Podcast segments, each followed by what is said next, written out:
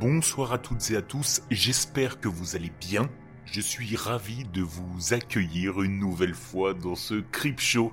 J'enregistre un 25 février, en fait le jour même de sortie de l'épisode. C'est vous dire à quel point parfois je suis un peu en retard, mais on joue la transparence. Février, mois de l'amour, et ça tombe bien puisque j'ai une petite anecdote d'un fait qui s'est déroulé un 25 février 1922.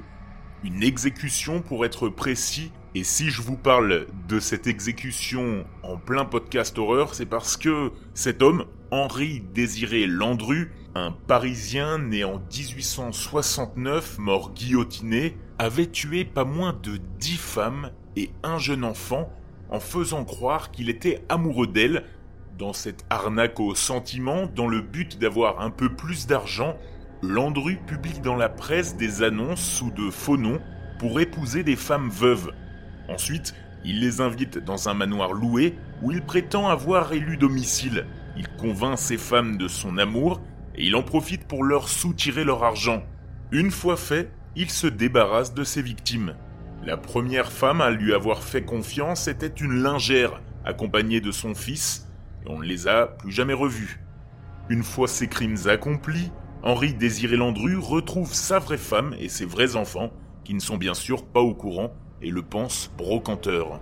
Voilà, petite mise en jambe, une introduction un petit peu creepy pour annoncer ce Creep Show. Je vais commencer comme d'habitude par présenter et remercier celles et ceux qui prennent le temps de m'écrire par message privé sur Facebook, Instagram, par mail ou bien de me laisser des revues sur Apple Podcast. Je le rappelle, c'est important, ça prend deux secondes et en plus ça vous permet d'être entendu dans chaque épisode. Allez, je vous sens là, vous êtes à deux doigts de le faire pour ceux qui ne l'avaient pas encore fait. On commence notre tour de gratitude par Queen Mary qui est tombée à tout hasard sur une histoire un matin d'automne 2021. Elle est une sombre comptable passionnée d'horreur et de paranormal depuis l'adolescence, comme beaucoup d'entre nous j'imagine. C'est en ouvrant son application sur ordinateur de Spotify qu'elle a été littéralement captivée par les histoires. Eh bien je continuerai à te faire vibrer comme tu le dis, Merci pour ton avis. Merci aussi à Kantug qui est devenu accro et qui a hâte de chaque prochain épisode. Merci d'exister. Merci à toi de commenter surtout. Les nouveaux qui ont commenté sur Apple Podcast, promis, je vous lis un par un, donc vous serez dans le prochain épisode. Sur Instagram, Melissa qui parle d'un podcast qui la régale, et Sandra qui écoute pendant ses journées de boulot, et qui me précise qu'elle sait faire deux choses en même temps. Une pique bien placée, soit pour dans le noir, soit pour les hommes en général, je sais pas. Je salue Isis aussi, une jeune auditrice qui m'a écrit par mail parce qu'elle n'a pas encore le droit d'avoir les réseaux sociaux. C'est un message super touchant. Merci Isis. Et le dernier petit rigolo de la semaine, c'est Miaou sur Podcast Addict qui me remercie, trouve ma diction étrange, même s'il trouve que les histoires sont vraiment cool. Bizarre puisqu'il m'a mis une étoile, moi je trouve pas ça forcément cool, et je peux t'aiguiller du coup vers d'autres podcasts comme La Station Hantée ou Mystère qui te conviendront peut-être mieux. Moi, je ne donnerai pas ma langue au chat. On va un petit peu baisser la lumière là. On va se faire peur avec une histoire paranormale, un influenceur animalier, environnemental, je sais pas comment on pourrait le qualifier, qui veut créer d'un marécage bien sombre et dégueulasse en une zone bien saine et propre, mais ça tourne mal.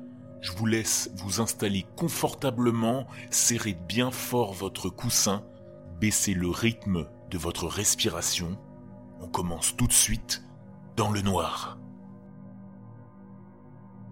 Ce projet était censé être ma grande opportunité, un moyen d'attirer de nouveaux abonnés. Il semblait être le moyen idéal de capitaliser sur le fait qu'Influenceur Magazine m'avait désigné comme un de ses dix créateurs de contenu émergents à suivre en 2023. Non mais imaginez le succès de mon nouveau projet, une série de vidéos sur une prairie marécageuse et hostile qui se transforme en un écosystème sain et vivant. L'engagement sur les réseaux sociaux potentiels était sans limite. Alors il y a six mois, j'ai creusé le sol à côté de la forêt qui borde ma maison de 6 hectares. J'ai surtout fait le travail moi-même car toutes les entreprises locales d'aménagement paysager ont, très bêtement, refusé de travailler gratuitement. Je leur avais pourtant proposé de les exposer dans ma vidéo. Ça aurait pu leur faire du succès. Mais non. Dommage. J'ai commencé par creuser les différents niveaux de l'étang, ce qui me permettrait de maintenir une température stable tout au long de l'année. Puis, une fois le trou rempli, j'ai aplani les bords et construit un poste d'observation pour prendre des clichés. J'ai également ajouté des perchoirs et des nichoirs pour attirer la communauté des passionnés d'oiseaux. Pendant tout ce temps, mes fans les plus fidèles ont reçu des échantillons du projet via TikTok et Snapchat notamment. J'ai planté deux douzaines d'espèces de fleurs sauvages dans toute la zone. À la fin de l'automne, les coléoptères, les abeilles et araignées d'eau sont arrivés et les étourneaux ont commencé à utiliser les perchoirs pour les chasser. Un chaton, maigre et gris, est apparu au même moment, miaulant pendant que je carlais et que je ratissais l'étang. Les gens adorent voir des animaux être recueillis. Alors ma femme, Alex, a posté des stories sur Insta sur la façon dont nous avons gagné la confiance peu à peu de la créature sauvage, en rapprochant progressivement les assiettes de thon de la maison. Rapidement, Jinx, son nouveau nom, a emménagé chez nous, et Alex est officiellement entré dans l'ère des amis des animaux. Les insectes sont rapidement venus se nourrir des fleurs, ce qui a inévitablement attiré l'un des prédateurs les plus féroces de la nature, les araignées sauteuses. Noël est arrivé plus tôt que prévu, et les grenouilles et les crapauds ont élu domicile dans la zone. En parlant de contenu engageant, ces vidéos accumulaient des centaines de milliers de vues, facilement. Le premier obstacle est survenu en janvier, quand Alex a découvert en se réveillant que les tournesols avaient été piétinés. Elle ne pouvait plus prendre de selfie d'elle au milieu des tournesols, alors je suis allé enquêter. Au cours de l'hiver, les amphibiens se sont habitués à ce que je me promène, mais maintenant, ils sautaient directement dans la partie profonde de l'étang dès que je m'approchais. Soit des paparazzis venaient fouiner pour essayer de prendre des photos d'Alex et moi, soit un serpent avait rendu visite à cet habitat florissant. Eh bien, la prédation faisant partie du cercle de la vie, et plus important encore d'un contenu passionnant, j'espérais vraiment la seconde hypothèse. Malheureusement, au cours des semaines suivantes, les dégâts ont dépassé le stade des plantes écrasées. Chaque matin, des carcasses en morceaux flottaient dans l'eau. Écureuils, pinsons, ratons laveurs. Cela m'a bouleversé, car ce type de contenu fait fuir les sponsors. Imaginez ma surprise lorsque j'ai découvert que, selon Google, aucune créature originaire de cette partie du monde ne déchirait d'aussi gros animaux, avec autant de férocité, et créait des peintures à la Jackson Pollock, les entrailles en plus. Je suis tombé sur une mine d'or pour YouTube. Mon esprit bourdonnait de titres accrocheurs. Maintenant, je pourrais me lancer dans une série de meurtres mystérieux. Et après avoir déterminé quelle était la créature, installer un piège sans cruauté, capturer le coupable et le relâcher dans un refuge pour animaux. Je pourrais même ajouter un lien pour faire un don. J'ai enregistré plusieurs vlogs sur la chasse avant de finalement installer une caméra dans l'observatoire. Tout ce que j'avais à faire, c'était de la laisser tourner pendant la nuit. C'est simple. Le lendemain matin, des boyaux bleu-violet gisaient dans le jardin et sur l'allée. Il y avait même des taches de sang sur la baie vitrée à l'arrière du salon. J'ai regardé la séquence enregistrée en avance rapide, mais tout ce qu'elle a capturé, c'était des moineaux terrifiés abandonnant leur nichoir. J'étais enragé. Aucune créature ne s'était aventurée dans mon étang et n'avait exterminé ses habitants. Pas sans générer un contenu diffusable en tout cas. J'ai développé ce projet tout seul, j'ai même quitté un emploi à temps plein pour le mener à bien. Pas d'aide de la famille, pas de plan de secours, juste un prêt de 250 000 euros de mes parents. Cette bête mystérieuse avait trop d'espace pour s'amuser. J'ai donc rasé l'herbe jusqu'à la lisière de la forêt et j'ai placé 10 caméras dans le jardin, chacune d'entre elles étant directement reliée à mon ordinateur. Désormais, si un termite sortait la tête du sol, je le capturerais en haute définition. Cette nuit-là, je me suis assis à mon bureau pour éditer des vidéos avec Jinx étalée sur mes genoux. Le deuxième moniteur passait en revue les caméras de surveillance. Peu après minuit, alors que mes paupières commençaient à se fermer, des oiseaux ont pris leur envol dans la forêt. Le battement d'ailes m'a fait sursauter et Jinx s'est enfui d'un bond. J'ai visionné les vidéos de sécurité n'apercevant que des branches plongeantes ou des ombres près du sol. En quelques secondes, la créature est passée devant les caméras 1, 2 et 3. Alors que les buissons se courbaient hors du cadre de la caméra 6, j'ai attrapé mon téléphone pour enregistrer une réaction en direct. Ça y est les gars, on est sur le point d'avoir notre premier aperçu de cette saleté. Au bord de l'étang, les crapauds et les grenouilles se déchaînaient, mais depuis le poste d'observation, je ne pouvais que distinguer des ondulations à la surface de l'eau. Mon pouce s'accélérait tandis que je passais d'une caméra à l'autre. Rien. Rien du tout. J'avais besoin d'un gros plan que la communauté YouTube pourrait dévorer. Sinon, tout ce projet était une totale perte de temps. Depuis mon bureau, j'ai entendu le verre trembler dans tout le logement, avec le téléphone qui enregistrait toujours. J'ai passé le hall sur la pointe des pieds et j'ai poussé la porte du salon. Devant moi, la lumière ne traversait qu'une partie de la pièce, mais au fond, une paire d'yeux brillants se baladait de gauche à droite, au-delà des stores, couvrant la baie vitrée. Je me suis figé.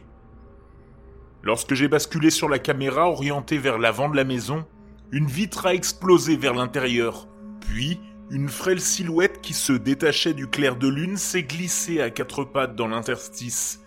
Elle ressemblait à une fille pâle, drapée d'un long drap déchiré.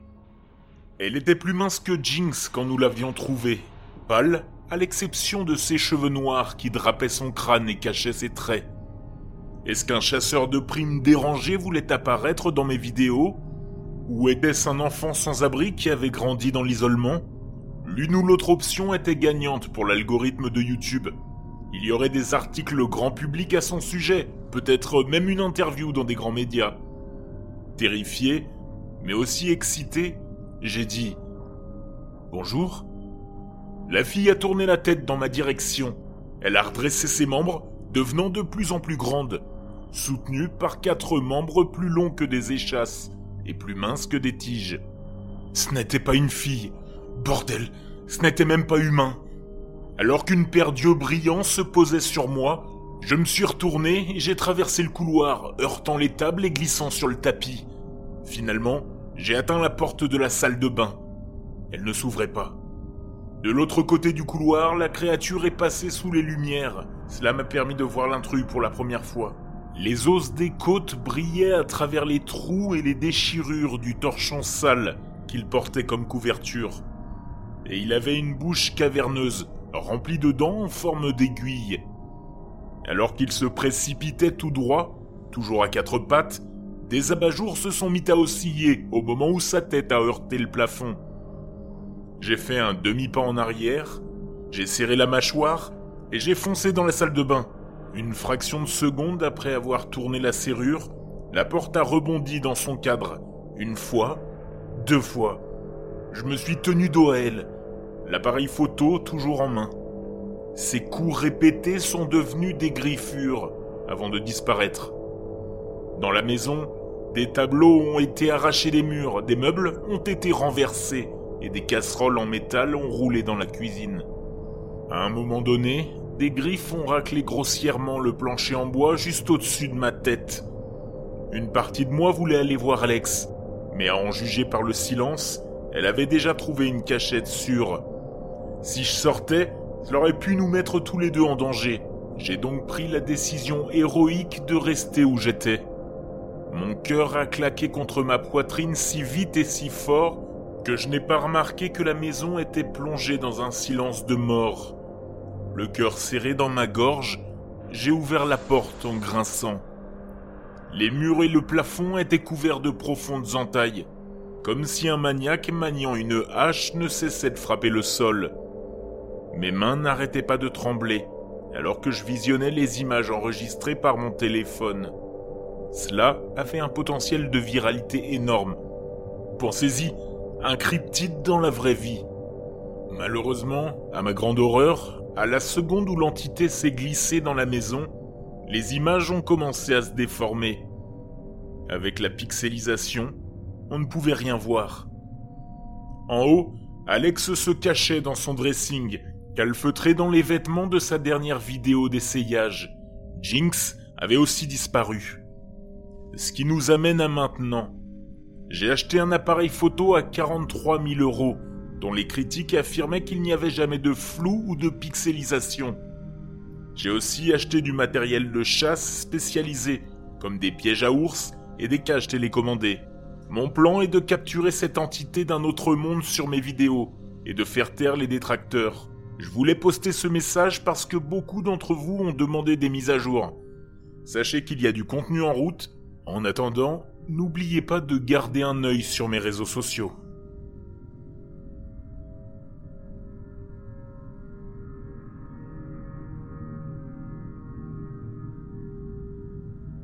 J'aime bien cette histoire, je la trouve terrifiante et en même temps super bien amenée. À une exception près à mon sens, c'est que cette histoire dénichée sur Reddit manque de description du cryptide. Du coup, on a un peu du mal à s'imaginer comment il est. Tiens, parce que je parle de cryptides, vous croyez, vous, en ces bêtes étranges, parfois surnaturelles, paranormales et souvent teintées de mystère qui les accompagnent? Est-ce qu'il y en a un dans votre région? J'ai hâte de le savoir en DM et pourquoi pas en faire un épisode une fois. En parlant de créatures étranges qui ne pointent pas le bout de leur nez, on va se terminer avec une histoire vraiment flippante. J'avoue que j'en avais jamais entendu parler, pourtant, apparemment, le personnage dont je vais vous parler apparaît dans la troisième saison d'American Horror Story, Coven. Est-ce que ça vous dit quelque chose si je parle du Axeman, ou l'homme à la hache en bon français? C'est un tueur en série célèbre de la Nouvelle-Orléans un tueur qui avait des méthodes de meurtre brutales avec une arme de prédilection, évidemment la hache, et des attaques aléatoires. Il avait aussi une passion pour le jazz. Ce tueur n'a jamais été attrapé. Parlons du jazz. À l'époque de ses attaques entre 1918 et 1919, le jazz n'en était qu'à ses débuts, et il évoluait rapidement dans cette ville portuaire du Sud. Petite précision, quand je parle de Nouvelle-Orléans, je ne parle pas de l'État, mais bien de la ville qui se situe en Louisiane aux États-Unis. La ville venait de se libérer de la ségrégation dans les années qui ont suivi la guerre civile. C'était un mélange d'Afro-Américains, de Juifs, de Créoles, de Blancs et de bien d'autres types de populations. Le jazz, quant à lui, c'était le son d'une jeune génération prête à faire la fête Inutile de mentionner que les générations plus vieilles détestaient cette musique. Au début, le tueur n'était pas connu sous le nom de Axman, mais c'était un mystérieux intrus qui cisaillait les portes, tailladait les propriétaires et leurs femmes à mort avec sa hache. Puis, il disparaissait en laissant derrière lui son arme fétiche, qui en fait appartenait généralement aux propriétaires de la maison. Les journaux de l'époque rapportaient tous les détails macabres, et ont plongé la ville dans un état de peur pendant l'été de 1918. Ces victimes étaient toutes des commerçants italiens, mais cela n'a pas suffi à faire entrer son nom dans les livres d'histoire. Mais le 14 mai 1919, cela a changé lorsque le New Orleans Times a publié une lettre infâme de la main du tueur lui-même. Elle disait Ils ne m'ont jamais attrapé et ne m'attraperont jamais. Ils ne m'ont jamais vu car je suis invisible tout comme terres qui entourent votre terre. Je ne suis pas un être humain, mais un esprit et un démon de l'enfer le plus brûlant. Je suis ce que vous, les Orléanais, et votre police stupide appelez l'homme à la hache. Quand je le jugerai opportun, je viendrai faire d'autres victimes. Je suis le seul à savoir qui elles seront. Je ne laisserai aucun indice, si ce n'est ma hache ensanglantée maculé de sang et de la cervelle de celui que j'ai envoyé en bas pour me tenir compagnie. Si vous le souhaitez, vous pouvez dire à la police de faire attention de ne pas me contrarier. Bien sûr, je suis un esprit raisonnable, et je ne m'offense pas de la façon dont ils ont mené leurs enquêtes dans le passé. Mais dites-leur de se méfier, qu'ils n'essaient pas de découvrir ce que je suis, car il vaudrait mieux qu'ils ne soient jamais nés plutôt que de subir la colère de l'homme à la hache. Je ne pense pas qu'un tel avertissement soit nécessaire, car je suis sûr que la police m'évitera toujours, comme elle l'a fait dans le passé. Ils sont sages et savent comment se tenir à l'écart de tout danger. Sans aucun doute, vous, les Orléanais, me considérez comme le plus horrible des meurtriers, ce que je suis, mais je pourrais être bien pire si je le voulais.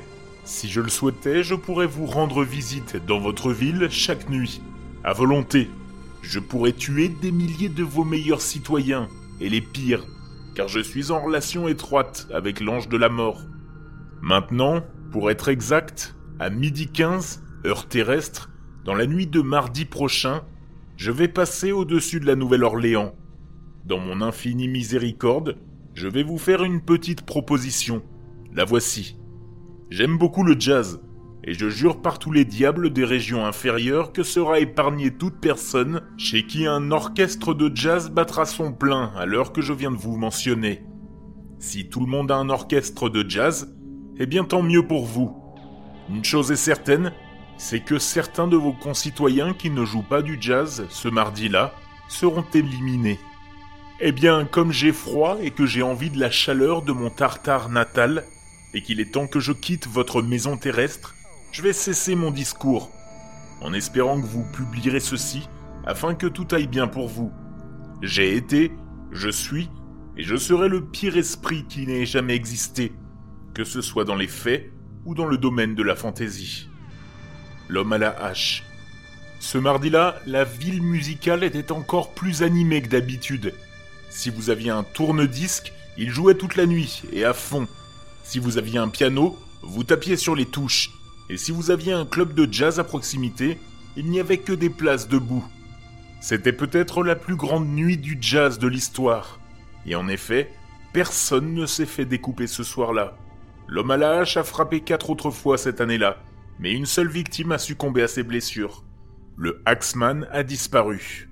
En l'absence d'empreinte digitale, de suspect ou de description du tueur, l'affaire n'a jamais été résolue. Flippant tout de même, et je crois que je vais faire pareil, ça m'a donné une idée. Ce soir, si je passe au-dessus de votre maison et que vous n'écoutez pas dans le noir, attention, je vais sévir. Bon, je peux pas faire de menaces, donc on va en rester là. En tout cas, je vous remercie de m'avoir écouté jusqu'ici. On se dit à la semaine prochaine et je vous souhaite une excellente semaine dans le noir.